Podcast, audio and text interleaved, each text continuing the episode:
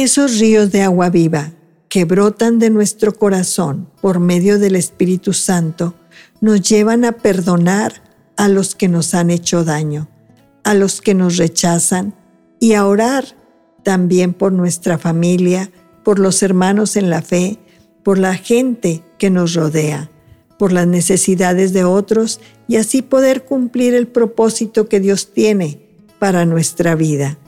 ¿Qué sucede cuando no amamos a los demás?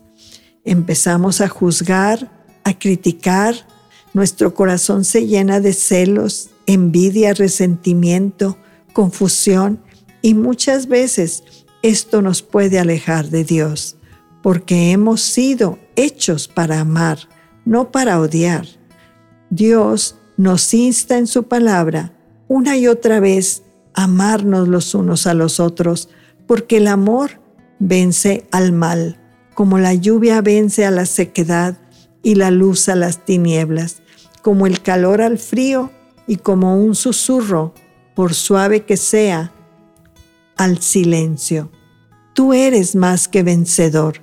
Según la poderosa palabra de Dios, anímate entonces, vence con el bien el mal.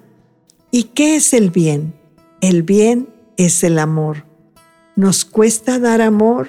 No es fácil, pero el dar amor es una decisión, no un sentimiento. En los matrimonios muchas veces hay problemas, ya que la forma de pensar y el carácter de cada uno pueden ser muy distintos y poco a poco van trayendo división entre las parejas y algunos llegan a decir, ya no te amo, y se alejan el uno del otro. Pero Dios no es así. Él nos ama y decidió amarnos porque el amor es una decisión no un sentimiento. Aunque tu pareja te haya lastimado y herido mucho, puedes tomar la decisión de perdonarle y amarle. Si ya no sientes el mismo amor, tengo noticias para ti. Puedes aprender a amar de nuevo, pidiéndole a Dios que te ayude a amar a tu pareja como Él la ama y perdonarla como Él lo ha hecho contigo, para que le des una nueva oportunidad a tu matrimonio y se convierta en un matrimonio de amor del que nace del mismo corazón de Dios. Hace algunos años mi amado partió con el Señor. Nuestro matrimonio no fue fácil, hubo muchas desavenencias, pero pudimos perdonarnos el uno al otro y Dios nos dio un nuevo amor y ese amor nos permitió que durante su enfermedad pudiera cuidarle a través del amor de Dios. Salimos adelante y juntos pudimos soportar el cáncer que le invadió. Los últimos años llegamos a tener un matrimonio de amor, de ese amor que nace del corazón de Dios. Cuando él tuvo la peritonitis por 29 días, estuvo en terapia intensiva y los doctores no daban esperanzas, pero Dios en su misericordia le sanó.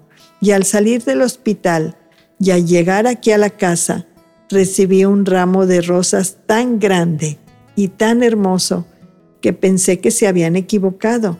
Y me dijo el repartidor, la señora Mari Garza Dije sorprendida, sí, y volviendo la vista a mi esposo le pregunté, ¿tú me lo enviaste? Con una hermosa sonrisa dijo, sí. Gracias a Dios, porque su amor cubre multitud de faltas, restaura y alegra el corazón. Todos los días nos encontramos con personas que no nos aman o que nos rechazan o nos juzgan o condenan, que nos hacen la guerra, que nos traicionan.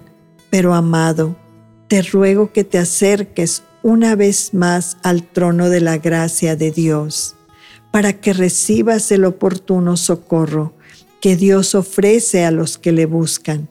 Nunca olvides que eres un tesoro para Dios, que Él te ama y no permitas que la autocompasión el resentimiento y la amargura llenen tu corazón. Antes bien, llena tu corazón de lo que tu amado Jesús dice en su preciosa palabra. Esto permitirá que el amor de Dios en ti se convierta en los cimientos de tu vida diaria, porque Jesús vive dentro de tu corazón y Él tiene amor para ti y para que des a los demás. ¿Por qué te dice Dios en su palabra que debes amar? Porque Él sabe que lo puedes hacer. Él lo hizo y juntamente con Él lo puedes hacer también. Puedes escuchar a Jesús susurrándote en el oído. Así como el Padre me ama a mí, también yo los amo a ustedes. Nunca dejen de amarme. Juan 15, 9. ¿Cómo podremos permanecer en su amor? Buscando su presencia cada día, pasando tiempo a solas con Él, en oración y reverencia, así como Moisés, quien estuvo en el monte Sinaí delante de la presencia del Señor cuarenta días y cuarenta noches. Te preguntarás quizá, ¿por qué tanto tiempo? Sencillamente, porque Dios se deleitaba platicando con Moisés. ¿Y cómo crees que se sintió Moisés en la presencia de Dios tantos días? Fue una experiencia divina, sublime, maravillosa, al grado que su rostro resplandeció por un tiempo. De la misma manera, para permanecer en el amor de Jesús, es necesario entrar en su presencia, porque de Él recibimos todo. Y de la misma manera que imitamos las actitudes de las personas que viven más cerca de nosotros, al entrar en su presencia, podemos beber de su amor. ¿Qué sucede cuando mostramos amor? El amor da paz. El amor rompe cadenas. El amor abre caminos.